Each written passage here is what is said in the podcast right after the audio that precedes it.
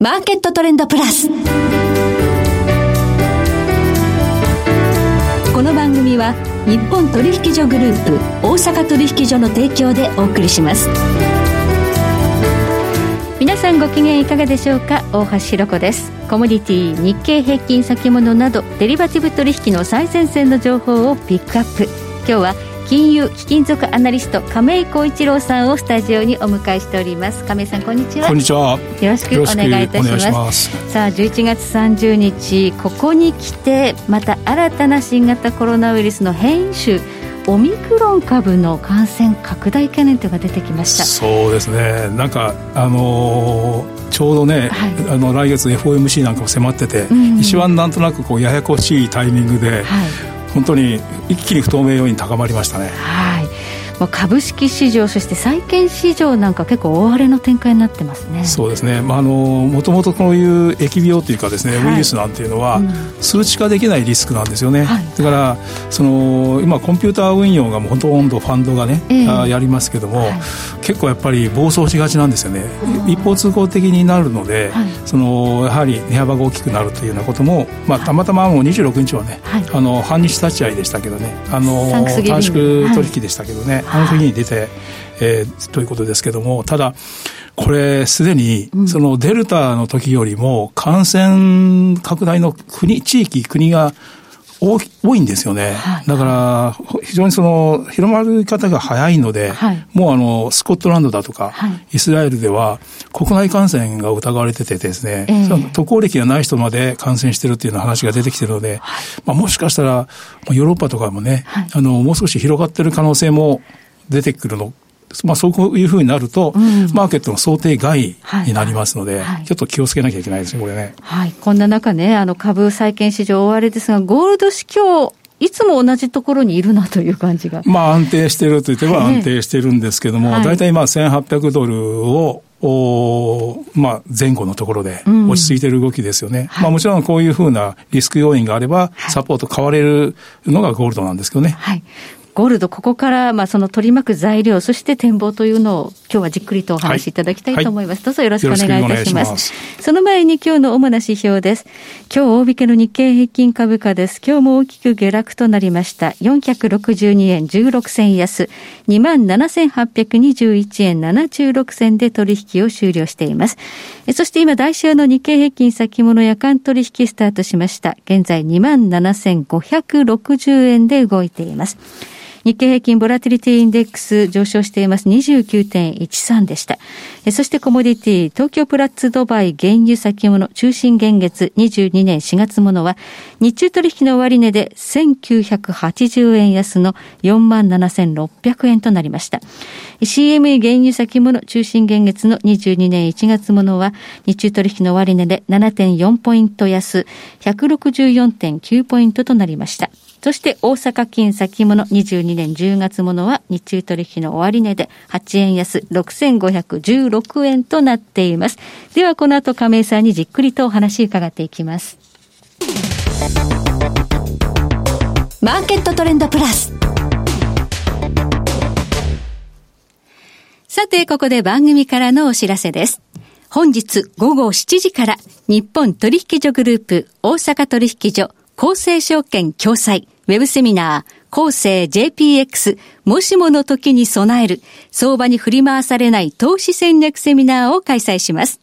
講師は、株式会社インベストラスト代表取締役、福永博之さん、株式会社シンプレックスインスティテュート取締役、安藤のぞみさんです。お見逃しなく。また、来月12月20日月曜日午後7時30分から、ライブセミナー、ガソリン高騰、原油先物から学ぶその背景と展望を開催します。講師は、マーケットエッジ代表取締役、小菅務さん。ナビゲーターは私、大橋弘子が務めます。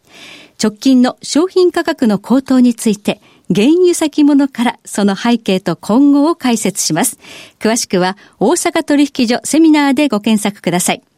なお、本セミナーは売買の勧誘を目的としたものではありません。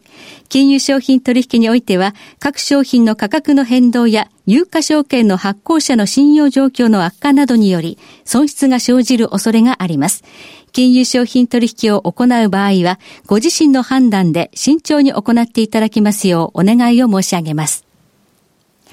さて今日は金融貴金属アナリスト亀井光一郎さんにお話を伺っています。亀井さん、はい、えゴールドは、えー、安定しているとはいえ、それなりにボラティリティはあるんですよね。そうですね。うん、あの、ちょうど11月はね、はい、4日からですね、はい、7営業日連続で上昇と。はい、で、105ドルも上がったんですよ。ええ、で、その後に、まあ、ここ1週間、まあ、先週ですよね。えー、先週1週間はほとんど100ドルも下がると。はい、これはまあ、もちろんそれなりの背景はあるわけですけども、まず最初上がったのはね、あの、11月3日の、F、11月の FOMC ですね、はい、テーパリングを決めましてね、この、記者会見でパウパウエル議長がですね、はい、あの、インフレの見通しについて、まあ、いわゆるこれまでトランジタリーっていうのはずっとまあ、一時的だっていうふうに言ってるじゃないですか。はい、で、その一時的っていうのはいつまでなんだみたいなことがあったわけですけども、その11月3日の時にはね、時間軸で、うん、まあ、遅くとも来年の4、6月期、ないしは7、9月期には、インフレはある面では落ち着きを見せるんじゃないかっていうことを言ったんですよね。でもだいぶ先です。先です。はい。だけど、それがね、やっぱりファンドはとっては、どちらかというと今までインフレリスクが上がってくると、インフレに強い金なのに売られてたのですよね。それは、その、インフレが高まってくると、はい、FRB が手を打つぞと。でも、まあ、利上げを前倒しするんじゃないかみたいな話になってきて、それが売りようになってた。ところが、そのパウエル発言で、あその時間軸を示したと同時に、まあ、あの、忍耐強くという言葉もやっぱり使ったわけですね、利上げについてはね。だから、まあ、それがそのお墨付きを得たわけじゃないんです。そこからね、ファンドが一斉に買い攻撃かけて、はい、7日間、7営業日で156トンも、まあこれはオプション抜きですけどね、はい、買って105ドルの上昇につながって、はい、で、途中でね、11月10日に、消費者物価指数、アメリカの。CPI、びっくりしました。ですよね。6.2%っていうのは、はい、まあ31年ぶりだったんだけど、これでね、はい、拍車がかかっちゃって、この時に、あの、1835ドルに節目があったんですよ。はい、そこを超えてレンジブレイクしたんですね。はい、7月末につけててなかなか抜けなかった水準抜けたことで、さらに拍車かかった。はい、うんこれは大きなトレンド発生かと思われたんですが。そうです。その後また下がっちゃうんですよね。その後11月19日に、はい、今度は、その、まあ、副議長ですけども、はい、ね、クラリダ副議長。で、まあ、理事で、ウォラー理事、はい、この2名がですね、いや、これはもうインフレ更新っていうのは想定以上に、高まってきてるから、12月のね、FOMC で、テーパリングの、つまり加速っていうか。強化ですね。減額を、額の幅を増やして早く終わらせようと。はい、量的化も、はい、で、それを話し合うべきじゃないかって話をした途端に、うん、今度はここまで買ってたファンドがですね、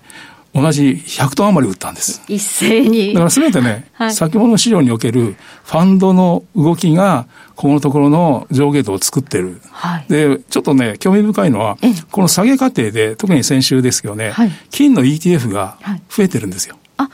あ逆に。逆に。だからこれは、まあ目立たないんだけども、ちょっと先物市場の動きとは違って、現物由来の、うんはい、まあ中長期の投資家だと思うんですけどね、はい、えー、増えてるとい。うのが、ちょっと注意すべきかなというふうに思いますね。ゴールドはやっぱりそのトレンドフォローという意味で動くのが先物の短期筋で、うん、まあそのインフレヘッジという意味でもっと長期で見るのはもう機関投資家とか。そうですね。はい。うん、それから中央銀行なんかの動きということでしょうかね。ね実需税はどう動いてるんで実需はね、ええ、あの、どちらかというと下がるのを待ってて、はい、それで1750接近だとか、はい、さらに1750割れを解体というような感じなんですよ。うん、だから、割と、あの、1800超えてくるとね、もう買いがパタッと止まってしまうね。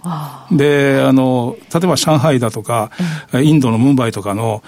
プレミアムになったりディスカウントになったりするわけですけど、下がってくるとプレミアムつくっていうのは需要が高まってるし、1800超えてくるとディスカウントになるのは、ロンドンの価格に対して安くなってしまうんですけども、はい、それは要するに介護してるって話なんですけども、はい、だからまあ、あの、まあ見てて、1750、ないしは本当に1700方向に行くことがあれば、うん、非常にその実需の買いが高まって、そこがやっぱりフロアというかね、はい、あの、下値を決めてくるのかなと。だから割とこう、1800で上下100ドル幅でも、下は大体どちちょっと硬いかなというようなイメージなるほど。その100ドルを動かしているのは先物市場の、まあ、CTA とか短期筋で、そうです。えー、下値を固めているのは実需税というような印象ですよね。はい、そうですね。まあ、ここに来て、えー、まあ、その結果的には値動き安定しているんですけれども、うん、やっぱりどうしても注目になるのはオミクロン株が出てきたということで、12月の FOMC で果たして本当にテーパリングの加速なんて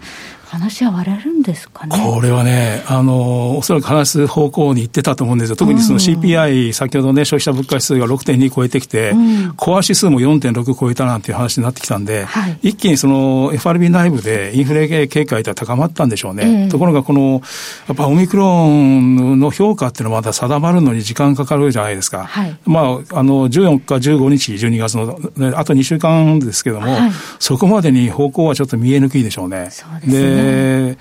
またその、なんていうかな、今までのワクチンが効かないなんていう話が、今日、当初開いてる時に流れて、はい、まあ、株価下げにつながりましたけども、そういう動きもやっぱりあるので、はい当然 FOMC としても、それを考慮せざるを得ないですよね。はい、そうですね。うん、まあ、モデルナの CEO の発言が、ちょっと今日の、えー、日本時間の株売りにつながった可能性というのはどうしても否めないんですけれども、はい、まあ、それがはっきりするまでに、やっぱりちょっと時間がかかるらしいので、2週間ぐらいですかね。そうですね。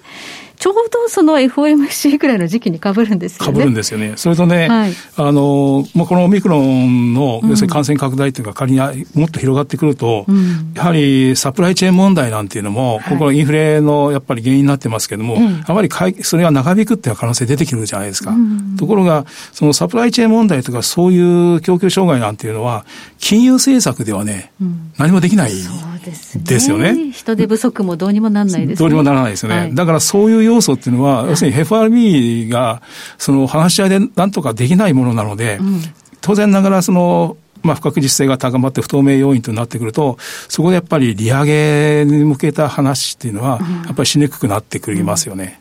うん今回はそのドットチャートって、それぞれの委員のね、金利とインフレ見通しが出るということで、注目度高いんですよね、そうなんですね、この節目の FOMC は3、6、9、12ですけども、えー、12月は全員が見通し立てて、はい、その分布図がドットチャートですけども、はい、これをね、あの長期見通し、はい、これがやっぱり注目ですね、長期見通しの金利水準とインフレ見通しがですね、うん、特にインフレ見通し、今、皆さん注目しているのは、それを引き上げてきたりすると、あこれはその FRB の見方を変えてきたかなっていうシグナルになりますから、うん、ここはちょっとと気をつけなきゃいけないし、その金価格にとっても影響を与えそうな内容になるでしょうね。はい。まあ、今年はなんといっても、米株一人勝ちみたいなね、相場が続きましたが、はいその米株がどうなるかということも一つ大きな焦点でしょう、ね、そうですね。まあ、その、それがちょっと動きが激しくなってくるようだと、リスクオフという形で、うん、あこれもすでに金に買いが入ったっていうのがちょっと最近見られてますから、はい、あのその辺もやっぱり、米株の動きも金価格を見る上ではちょっと注目だという話になると思います。はい。はい、ありがとうございます。え今日は金融貴金属アナリスト亀井浩一郎さんをお迎えしましてお話を伺いました。亀井さん、今日もどうもありがとうございました。えそして次回です次回は元先物オプションディーラー本川裕二さんをお迎えいたしまして株式市場日経平均の展望をテーマにお届けしますそれでは全国の皆さんごきげんよう